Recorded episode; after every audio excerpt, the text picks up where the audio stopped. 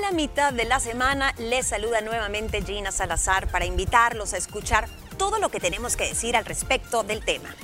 No confío en mi hijo. ¿Qué hago?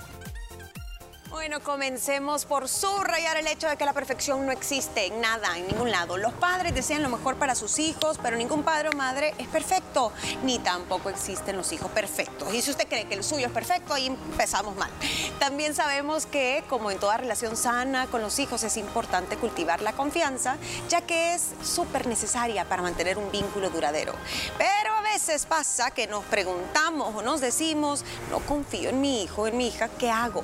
Puede que las decisiones que él tome o ella tome no son las mejores. O tú tal vez estás pensando que tu hijo es incapaz de valerse por sí mismo. Si estás en esta situación, no te preocupes. Primero hay que descubrir la causa de tu desconfianza. ¿Sos vos o realmente tenés razones para desconfiar de tus hijos? Y luego empezar a tomar algunos pasos para trabajar en esto. Niñas, la confianza, aquí siempre lo hablamos y, y creo que hemos tenido temas que se titulan La confianza en pareja, en el ámbito laboral y cómo no con los hijos. Mira la confianza que él le tiene que me prestó su saco. Ah, y la confianza, ¿no lo pediste? Tiene frío, la tenía frío por aquí, la me vio y me dijo, amiga, y yo gracias. Está temblando. Sí, literal. Estaba temblando, estaba Mira, tema que, eh, Gina, perdón, qué bonito tema estás tocando. Creo yo, desde mi humilde punto de vista, como mamá, que tiene que ver mucho en la etapa en la que tú estás de crianza, el vínculo que uno tiene que desarrollar con los hijos desde edades tempranas en el tema de la confianza es bien importante. Creo que tiene que ver mucho también tu educación, Gina. Y te lo vuelvo a repetir, depende en qué etapa de la vida estás con ellos. Sí, ¿tú qué pensás? Algo, eh, eh, me, me gusta eso de, de cómo te han educado como Sí. papá. Es una cadena. Sí. Eso es una cadena. Si a lo mejor, híjole, te educaron mal, pues es Sí. una cadena que va a continuar en este caso y también es lo que vas a mostrarle a tus hijos y es lo que le vas a inyectar. En este caso puede crecer exactamente con el mismo patrón. Sin embargo, creo que la confianza eh, como papá al inicio considero que es confiar en el hijo. Poco a poco también, en este caso me imagino que los padres de familia van midiendo, ¿verdad? Si esto va funcionando o no, hasta dónde puedo soltarlo o hasta dónde no. No sé, son muchísimos factores que me imagino que más adelante en los puntos también los podemos ir tocando. Sí, que van los y miedos, sí. Gina. Dentro de, de todo esto son miedos. Ale bien lo menciona. Creo que cuando estás con niños pequeños son miedos a que le pueda ocurrir algún tipo de incidente cuando está en, te voy a decir, en el colegio. Una caída, el miedo a que suceda algo cuando tú no estás con ellos en casa. O sea, va- ya estás con adolescentes y es el miedo a que salen con los amigos y algún accidente, ¿sabes? Alguna mala amistad. Ay, sí. Entonces creo que depende, ¿verdad? Uno... Y creo que, que lo que ambas dicen es cierto, porque tú decías, ok, rescatando, depende de la edad, son diferentes las preocupaciones, es diferente la libertad que le das a tus hijos. Ale mencionaba cómo fuiste criado. Si tú eh, a lo mejor creciste con un papá o una mamá que toda la vida desconfiaron de ti, que eran autoritarios o sobreprotectores, probablemente tú vas a repetir ese patrón. Depende de la edad, ok, pensemos, tiremos una lista de ejemplos. ¿Cuáles son esas preocupaciones que hasta cierto punto son normales? Pero creo que hay hay un límite y a veces son miedos irracionales de los padres o han vivido un trauma tal vez o una traición de otro hijo de ese mismo hijo que dicen a este no me la vuelve a hacer, entonces se vuelven completamente desconfiados. Pero vaya, tú decías un- su integridad física. Yo creo que uno de los peores miedos que deben tener los padres, eh, y yo si fuera madre tal vez lo tuviera, que sufrieran de acoso o bullying, Sí, por ejemplo. exacto, eso me da terror porque veo lo que les causa. Sí, o enviarlo a la escuela y no sabes realmente qué es lo que está viviendo. Que a lo mejor pueda volver a casa y no, mamá, todo está bien, o todo, papá, todo está bien, pero a lo mejor está amenazado o algo, no sé, el bullying. su seguridad, el bullying. ¿Saben qué se me ocurría a mí también hoy en día? Eh, con las redes sociales y Ah, todo esto. A los padres les debe dar mucho miedo que sus hijos no les cuenten lo que ven en YouTube, por ejemplo, Claro. o los Pero- videojuegos que están usando y de repente vos te enteras por terceros que aquello es macabro. Pero en este caso ahí también va qué edad tiene y si ya tiene acceso a redes sociales y todo el tipo de tecnología en este caso. Porque hay padres que creo que Ana Pao eh, sos de esas que restringe un poco, ¿verdad? En cuanto a las redes sociales. Entonces, a lo mejor, si de pronto no se ha limitado y de pronto quiere limitarle todo, no se va a poder. Es que sabes que, Gina, la confianza uno como papá la va midiendo dependiendo la edad de tus hijos, porque tú sabes también que son niños cuando son pequeños, pues están en una etapa de desarrollo, no saben tomar decisiones de la manera correcta por lo mismo, porque están pequeños, porque están chiquitos. Entonces creo que también es nuestro deber como padres estar pendientes de todos esos puntos que ustedes están tratando. El miedo cuando tu hijo va por primera vez a una escuela nueva, vas a tener el miedo que a lo mejor y no sea aceptado, vea por algún grupo de compañeritos y te lo hagan sentir mal. Es un miedo normal. Más, y también ahí está el trabajo que tú has hecho atrás. Tienes que tener un diálogo positivo con tu hijo desde edades tempranas para cuando lleguen esos momentos él te tenga la confianza, es a lo que voy, de contarte qué le está pasando, qué está viviendo ahorita con las redes sociales. Por ejemplo, creo que muchos papás y cada quien respeta, le abren la puerta a los hijos para que puedan tener acceso a tener a lo mejor una cuenta de Instagram, niñas, una de TikTok. Hay otros que no, dependiendo sus edades. ¿Qué es lo que pasa? Si tú has tenido una buena comunicación con tus hijos y has sabido manejar esa relación, tu hijo va a tener la confianza de decirte, mamá, ¿qué es esto que me está saliendo en TikTok? ¿Qué es eso que me salió en un video de YouTube? ¿Sabes?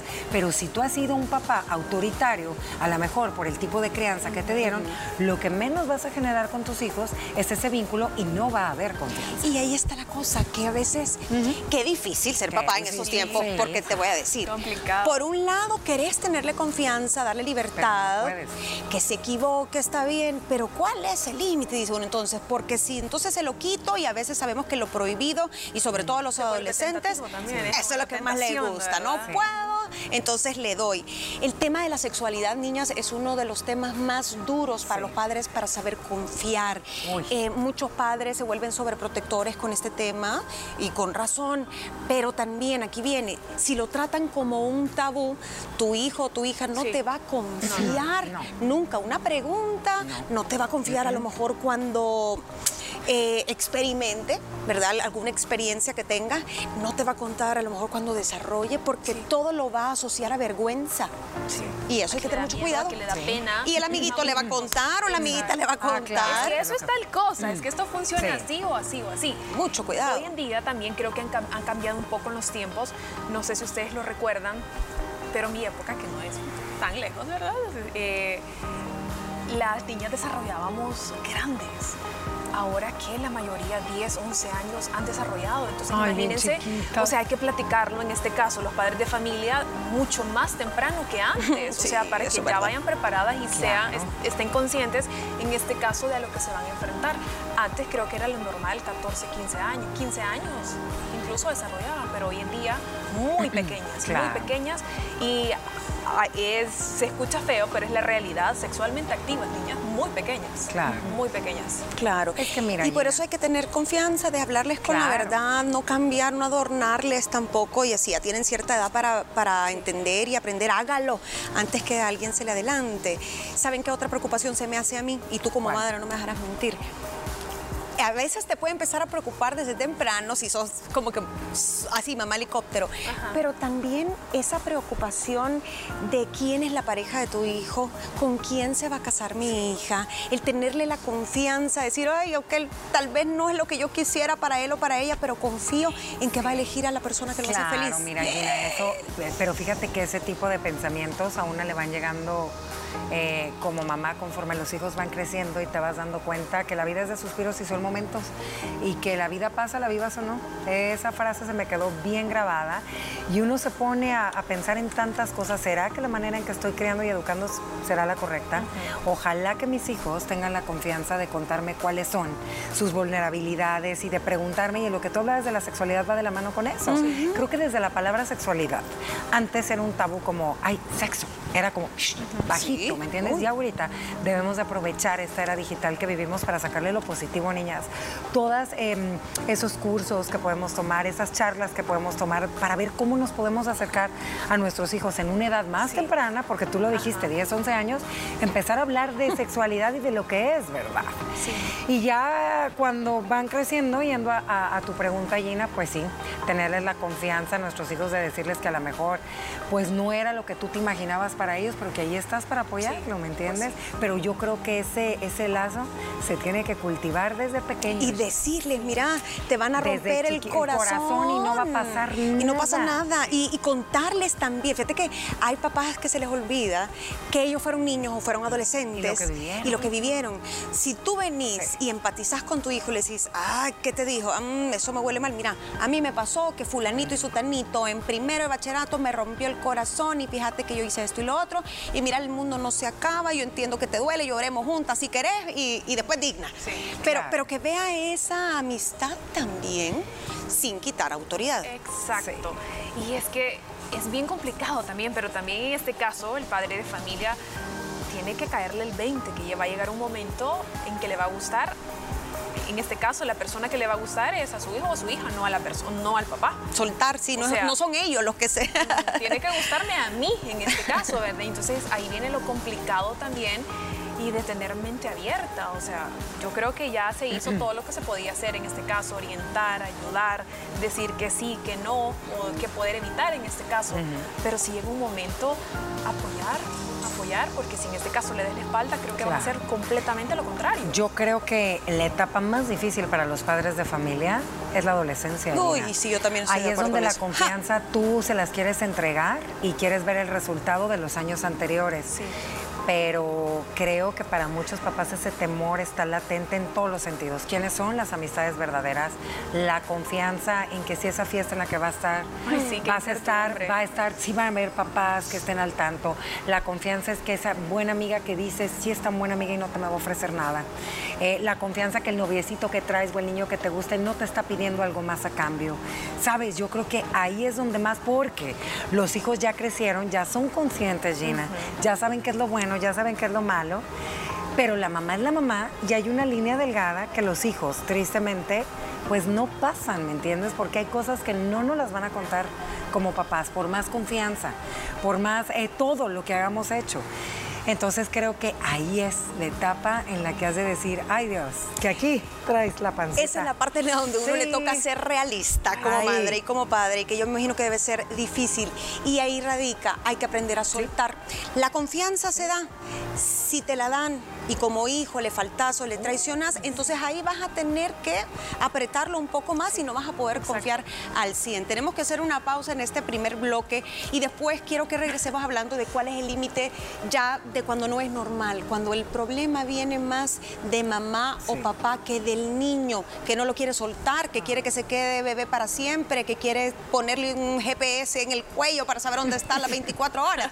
Vamos a hablar de esos causas de esos casos extremos y de por qué suceden, porque eso viene de traumas o carencias de los papás. Ya volvemos.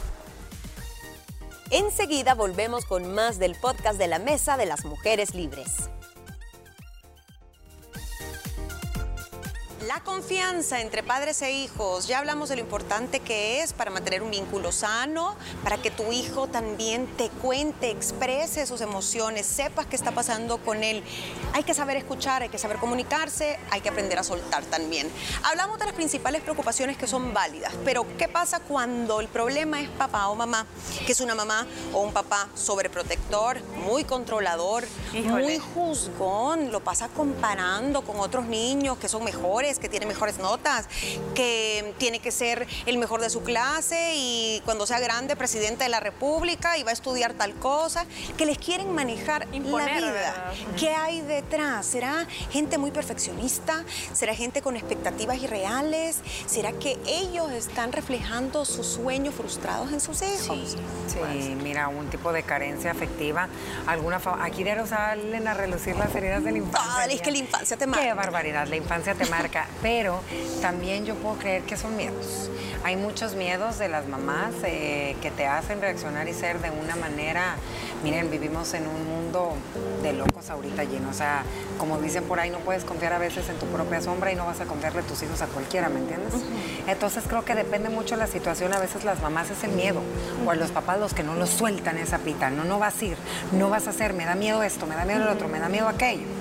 Y son miedos de los padres. Y son miedos, qué- era lo que te interesante. son miedos de los papás. Puede ser una mezcla de muchas De cosas, todo. ¿no? De traumas, carencias, eh, miedo a realmente que le pase algo.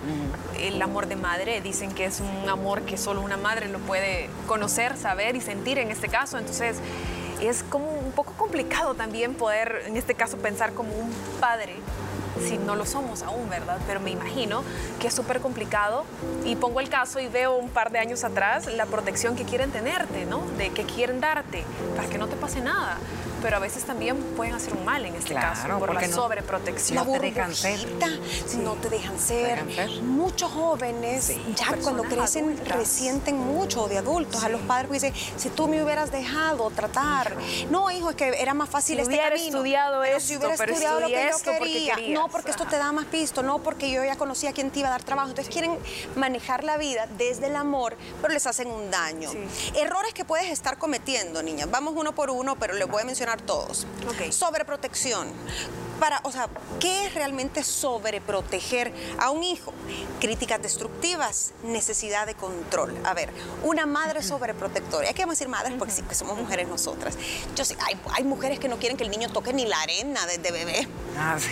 Ah, no puede comer nada, el muchachito pasa enfermo. Estoy hablando desde lo físico, Sí. ¿no? O sea, niños de cristal, niños que, que no comparten con otros niños porque hoy no se me va a enfermar, entonces el niño encerrado todo el año.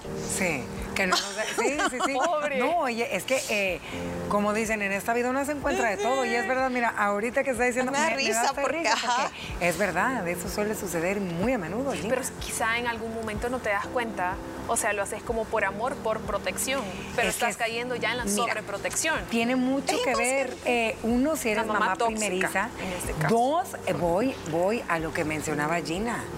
Eh, ¿Cómo fuiste criada tú? ¿Me entiendes? Y también tu círculo con el que te estás desenvolviendo, porque hay otras amigas o que son igual que tú o son más relajadas y te dicen, ¿sabes qué? Bájale dos rayitas porque eso no está bien. Hasta tu propia mamá, hija, bájale dos rayitas. El niño tiene que... Tiene que vivir. Tiene que ir al, al kinder para socializar, o sea, que se enferme, tiene que agarrar defensas. Y los quieren tener siempre Sí. a su lado, siempre a la vista. Toman sus decisiones hasta lo que se van a poner de ropa, eh, con quién jugar, Ay, qué no, no, hacer, qué, qué caricatura complicado. ver, cuál no ver. Les escogen Cállese, amigos, no sí, sí. hable, no de su punto de vista. No que- respire en este momento, respiro cuando yo le diga. No. Ah, Y sí. Ahora imagínense, estamos hablando de una mamá Sí. eh, sobreprotectora. ¿Qué pasa si es una familia sobreprotectora con el niño o con la niña? La última, el la papá, más el hermano, la tía, el primo, abuelito y todo, todo el No. mundo es so- sobreprotector Eso suele esa ser- suceder mucho cuando hay un hijo un nieto único. Único, sí. ¿Verdad? Entonces todo el mundo está encima y es un, digamos, un factor de riesgo. No digo que todos los hijos únicos sean No, no, sobreprotegidos, ni mucho menos. Eh, pero a veces sí escuchas a mamás decir, ay, es que este niño me costó tanto concebirlo o concebirla, Sí. que te dicen, ah, no.